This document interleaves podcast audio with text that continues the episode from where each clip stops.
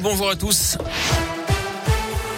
On commence par vos conditions de circulation dans la région. Elles sont fluides actuellement. À la une, l'ouverture du procès de Nordal Lelandais aux assises de l'Isère à Grenoble ce matin.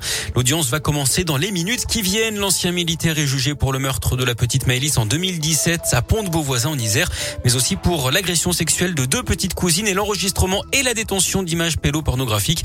Devant le tribunal ce matin, le papa de Maëlys, Joachim Desarrojo, était très ému. Écoutez-le. Bah, qui, j'attends qu'il reste le plus longtemps en prison, qu'on se sente, euh, qu'on se sente rassuré qu'ils sont en prison. Vous attendez des explications? Bah, les siennes, je sais pas si on peut en entendre. euh, la sincérité, je sais pas.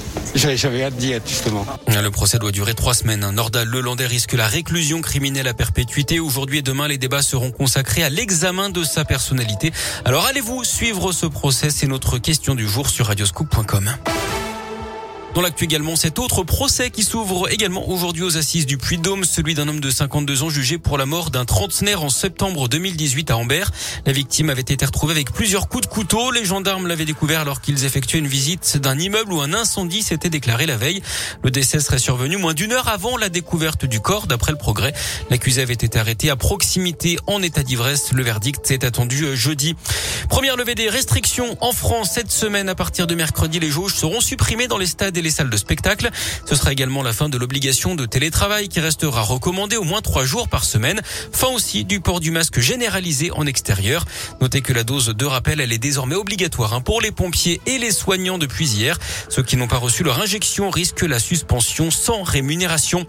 Le directeur général d'Orpea démit de ses fonctions. Les suites du scandale, euh, du scandale chez le leader européen des maisons de retraite après les accusations de maltraitance des résidents dans le livre Les Fossoyeurs. Les dirigeants du groupe avaient pourtant contesté hein, ces accusations. Le directeur général France est justement convoqué demain matin chez la ministre déléguée chargée de l'autonomie des personnes âgées, Brigitte Bourguignon. Un grave accident dans la Loire. Un couple et ses deux enfants ont été grièvement blessés hier dans une sortie de route euh, hier après-midi entre Saint-Étienne-le-Mollard et Sainte-Agathe-la-Boutresse. Leur voiture a fini sa course contre un arbre. Le papa de 36 ans, la maman de 30 ans et la fille de 11 ans ont été transportés à l'hôpital nord de Saint-Étienne dans un état grave. Le petit garçon de 7 ans a lui été héliporté vers le CHU également dans un état sérieux.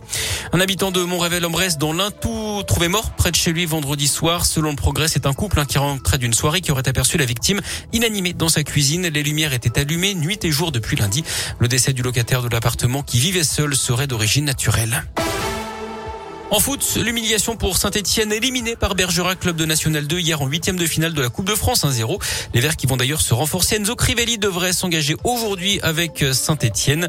On rappelle que le mercato d'hiver se termine ce soir à 23h59 très précisément. Merci beaucoup.